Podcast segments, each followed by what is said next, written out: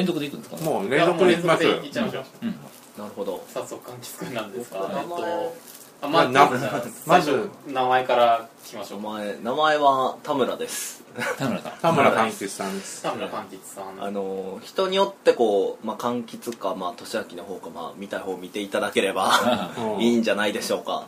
ってことで、まあ、TwitterID は柑橘ドロイドで、えー最初柑橘ででそれは単にあれなんですよね。あのバンドやってた時にあのーカキフライ食べててレモンがついてこなくてこうグッて手絞ったらレモン出てきたらいいよねって話をしてたらじゃあじゃあこれから芸名柑橘なっていうところから 始まっためっちゃどうでもいいやつでで依頼は結構前から聞いてで次にボットになったのがあの一回あの何だったっけなあの近くに住んでる人の TwitterID が分かるみたいな謎のレコメンレコメンドシステムが Twitter に実装されてでその時にちょっとね家族バレ嫌だなと思ってじゃあ後ろにボットってつければいいんじゃねっていうこう発想し柑橘ボットになりでそのなんか1時間ぐらいに柑橘 ID が取られ戻れなくなり ああそうかと思ってじゃあ次はまあロボットの次だからアンドロイドだろうっていうので柑橘ドロイドになりそろそろね人間に戻りたいなみたいな感じの ID ですかね。でもう一個がえーっとなんかすごいクオリティキーで見るとすごく簡単な ID で QWERTETT かな？うん。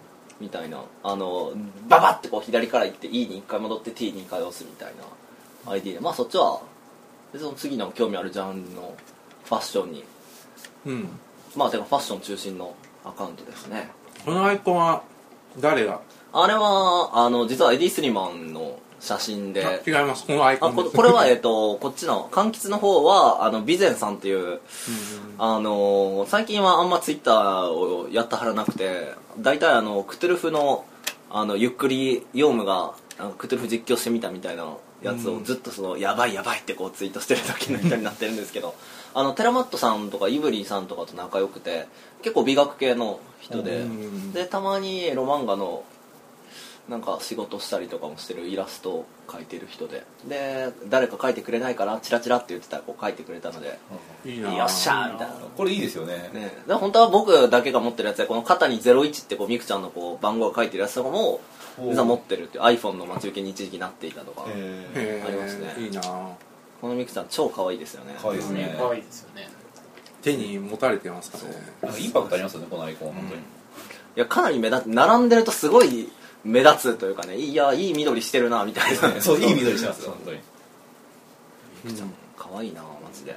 感じで。まあ柑橘さんといえばまあファッションっていうイメージが強いんですけど三つまあ興味のあるジャンルはもちろん。あるジャンルまあおのずはもちろん。とファッションになってしまうんだけどまあそうですね。ファッションですね。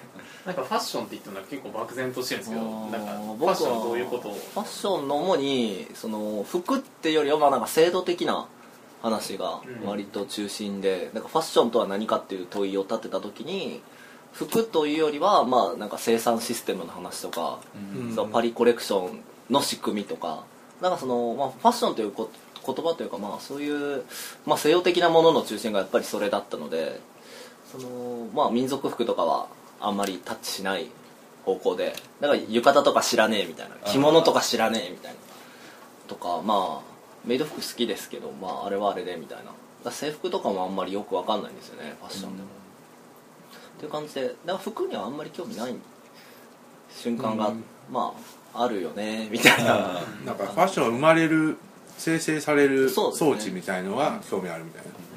主にうん。それですね、ほうほう。じゃあ4番目は出身はどこですか？まあ、ずっと京都ですよね。ずっと京都で伏見のあたりでうん。あのー日本酒の酒蔵がある。ああ沢村たくさんありますそうそうそうそうあの辺ですね。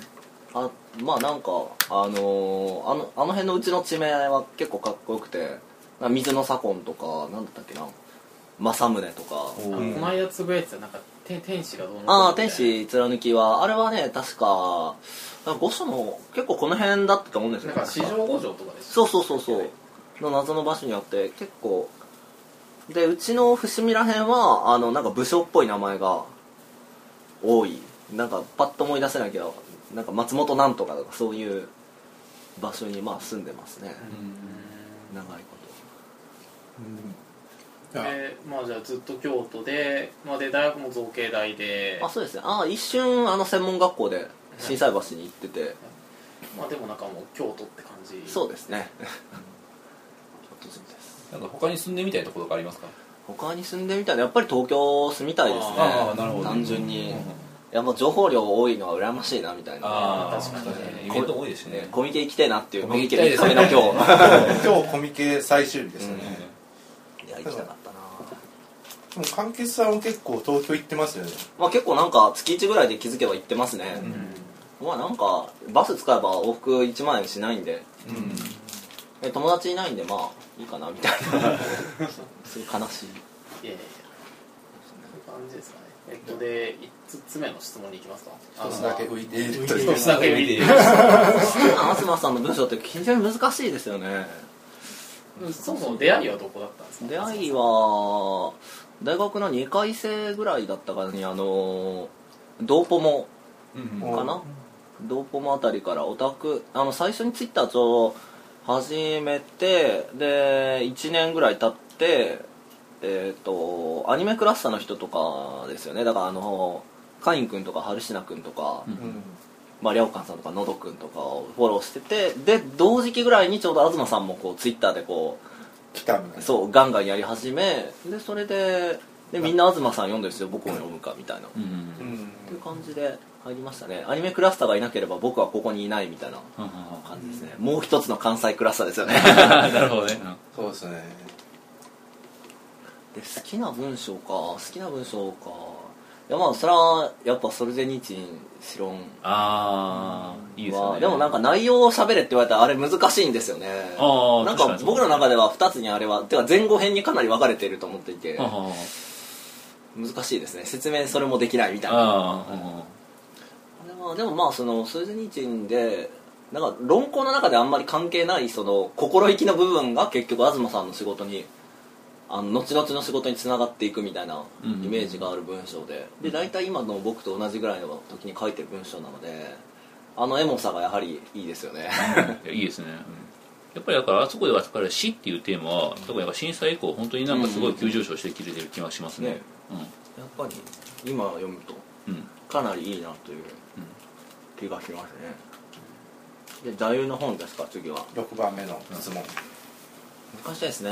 いやなんか僕最近読んだ本で面白かったのはファッショニスタっていう。ああステマみたいな感じなんです自分の本みたいな。まあ最後またその多分時間。まあそうですね。まあそれはまあステマなんで置いといてまあ座右の本はやっぱりブラックパストですか？ああブラックパストも良かったですけどいやまあやっぱりあの早稲田清和のモードの迷宮じゃないですかね。あモードの迷宮かあの哲学を着て街を歩こう。あ鷲田清和さんですね。そうですね。まああれをいかに燃やすかみたいな話なんですけど。殺すかそうみたいな。そうそうまあ超えるってことですよね。燃や燃やす殺すみたいなところがあって。まあでもあの本があってやっぱりあの美容学校からその座学の方に行こうという謎の動きになっていったところはあるので。ああ運命を変えたみたいな。そうですね。こじらせるきっかけですよね。ああ鷲田清和で僕はこじらした。へうんえそれ面白い話ですね。まあなんかどん哲学を着て街を歩こうを最初に読んでたと思うんですけどでその後に、えー大阪のベルリンブックスによく行ってて今はもう潰れちゃったんですけど古本屋さんでそこで結構鷲田さんの本が並んでてで買い出しこじらせ今に至るみたいな感じですね。結構鷲田さんの講演会とかも実は行ったりとかしてるんですけど、ほうほ早稲田さんの早稲田さんあんまり絶対ファッション好きじゃないんですよね。とかこう。そうなんポですかロッと。彼はあだからその僕の興味のファッションというよりはあの人はあの衣装とかあー。その着飾るっていうのは何だろうみたいなことでアプローチしてる人なのであんまりあんまりというか最近って言ってもまあもう3年ぐらいこう殺すとしか言ってないんですけど。そういう感じですね。巨人ですよね。巨人ですね。業界の。好きな食べ物7番目。7番目。7番。好きな食べ物。なんか好きな食べ物はやっぱ餃子じゃないですかね。完全食ですよ。マジで。餃子。餃子。完全食ってあれは主食ですからね。言うと。主食でありながらこういろいろ補充できますからやっぱりいや神感ありますよ餃子は。餃子って言ってもいろいろあるじゃないですか。ありますねどどういう餃子が一番好きなんですか？よく食べるのはやっぱり一番食べるのが多いのはあの王将ですよね。三条の王将よう行きますし、はい関西王将いっぱいありますもんね、ちなみにあのそこの出町の王将ってかなり有名なところがあるうんじゃない、ありますね、うん。なんかあそことかも相当うまいですよね。いや僕の王将ランクの中ではあんまり高くないあそう。多分京都の王将ほとんど行ってて 僕が一番美味しいと思うのはあの桃山の大手筋商店街の日本初のアーケードができた商店街の一番下の方にあるあの王将の餃子が何も言わなくてもそのよく焼きって知ってます？ああのパリパリに焼いてくれるやつとかをこうへーこう自然にやってくれてこう結構。なんかその下の面だけじゃなくてちあゃんと横もパリパリにあそうそうしてくれるそうとかああいう感じでよく焼きでちゃんと焼いててかなり美味しい。あ王将ってマジフランチャイズだからほ全然味違いますよね。ね。全部の店。で 何これみたいな。あの定食とかがね全然違うんですよね。同じその定食のラインナップのはずなのに値段が違うとかそう。3乗セットが780円とかですごくリーズナブルでいいんですよね。なんか。自分の高校の横の王将とか全部だから王将ってセール期間あるじゃないですか。ありますあります。あれ全部セールセールより安いんですよ。ねだからセールの時に行くと 損するみたいな謎の王将のシステムになってて。やばかったですよ。いや学生高高校生主体になってやってるからそういうふうにや安いのかなみたいな。あそうそう。だからそのそこにある王将とかもなんかそのなんだっけその30分間皿洗いをするとあータダになるっていう謎のシステムがあそこなそこのことですか？あかなり手町の、ううん。ん有名な王将があってすすんごい狭いんですけど。へいやそれでいいのかって感じですけど。だからななんだろう。なんかそのなんかき汚い店なんだけどうまいみたいななんかそういう感じあるじゃないですか。そういう系の店。でもまあまあ王将より僕はあの1号線に、えー、何だったっけな、えー、城南園っていう中華のお店があってそこがかなり美味しいのでおすすめですね。えへえど一応1号線のところら辺1ですか？号線の、えー下鳥羽のあたりであの、えっとね、京都シティスポーツっていう謎のこうプールとかがあるこうスイミングスクールなのかな？みたいな場所があってそこの近くなんでまあいつかツイートしておきます。で好きな餃子はお大葉餃子ですね大葉大葉餃子美味しいですよね。夏はポン酢で食べたくなりますよね。はいはいはい。い。やもう8番目いきますか。うん。最近興味のあることとかニュースとかありますやってることは今熱いなって思ってるのはあのー今度東京であるイベントで、えーファッションは更新できるのかだったかな。なんかそのああなんか回ってきますあそうそうそうそう。あの慶応の、えー、と SFC の、えー慶應義塾大学環境情報学部専任講師の水野さんっていう人がいるんですけど、えーファボラボジャパンっていうあのーファボラボって言っても説明が僕はうまくできないんですけどまあ、えーなんだろうまあ結構デザイン系の、あのーまあ、研究機関の人みたいなうん。だからファッショニスタの編集の一人なんですけどでその人がモデレーターででゲストでなんかまあいろいろ来るんですけどあのーえーシアタープロダクツの、えーデザイナー2人とでシアタープロダクツはいつもあの2人があのイケメンと美女のカップルが前に出るんですけどその後ろにこういる金森さんという人がいてその人とで、えっと、アパレル会社の人もう一人にでなんかドリフターズっていうファッション系の、まあ、読書会というかあのトークイベントよくやってる人と弁護士さんとかで、まあ、早稲田の先見とか結構面白い人たちがたくさん来てでこれもそのファッションのよくあるあのーなんだろうなデザイナーのそのなんだろう哲学のトークイベントとかあるじゃないですかイメージで言うなら、あそういうなんじゃなくて、あのーファッションの産業について考えようっていうあのイベントで。でそれであのパクリ文化についてもよく考えようぜとかを言っていて、で議題1を、まあ、話していくとファッションデザインの創造性を考えるときその文化が本質的に模倣や引用などによって支えられてきたがゆえに型紙など形にコピーライトを強く求めてこなかったがゆえに産業として寛容であったがゆえにファッション業界はどんどん新しいものを作り消費を加速してきました。えー水野大二郎。を起点にファッション業界における、えーまあ、現在の状況既成事実の再確認。で2番目がで模倣からデザインのパ,、まあ、パクリが関連となってるが何が合法なのか違法なのかっていうのを、えー訴訟問題などの事例を参照し確認で3つ目があの P2P 的コミュニケーション戦略の時代性。で修行とかコスプレ。フリーカルチャーの、えー相性などをおさらいしてでこれからの会議のことを考えましょうっていうのが9月9日にあのお渋谷パルコであっていや金ねえけど行くかみたいなそういう感じが。僕はまあそういうところの方がかなり好きなので楽しそうだなという。あなんかこれどっかで聞いたことあるなと思ったの3次元プリンターの。あそうですそうですそうですそうです。ななんか最近よく聞きますよ、ね、ファブラボは割とよくうん。聞きますね。結構おせデザイン系では割とおせおせのめあの団体で。あさこさんとかも多分あの確か飯ファボラボであそう作ってそうそうあれたんですよね。ファボラブ作ってるって言ってましたね。なんかあのちょっと焼いたような感じ。そうそう。あれ確か活版印刷じゃなかったでしたっけ？あそうでしたっけ、はいでやってたみたいな。でまあ結構あの関東の方ではそのファボカフェっていうカフェカフェがあってそこで自分で物とか作れるみたいな謎のスペースがあってそこがなんか割とみんないいよねとか言ってるんだけど行ったことねえよみたいな。これだから関西圏はダメなんだみたいな気にならざるを得ないんですよね。関東羨ましいですね、うん。まあそれですかね今追ってるのは。あとはまあ抜き芸の動向ぐらいですね。抜き芸なんですか？抜き芸は最近熱いのは僕の中では抜き芸ですね。ちなみになんか何が何が熱かったとかありますか？いやまあやっぱり芽生えですよね。よく言ってますよね芽生えずっと芽生え芽生えって言ってるんですけどまあ芽生えとか最近だとなんか放課後エロゲームっていうゲームが出ててそれがあの伊藤ライフっていう同人作家の人でもともとでも多分ニトロで働いてからえーその、えーチェリーなムーンストーンチェリーだったからに移籍して抜けゲー作ってるんですけどあのーまあ、結構こだわってますよね。うん放課後エロゲーム。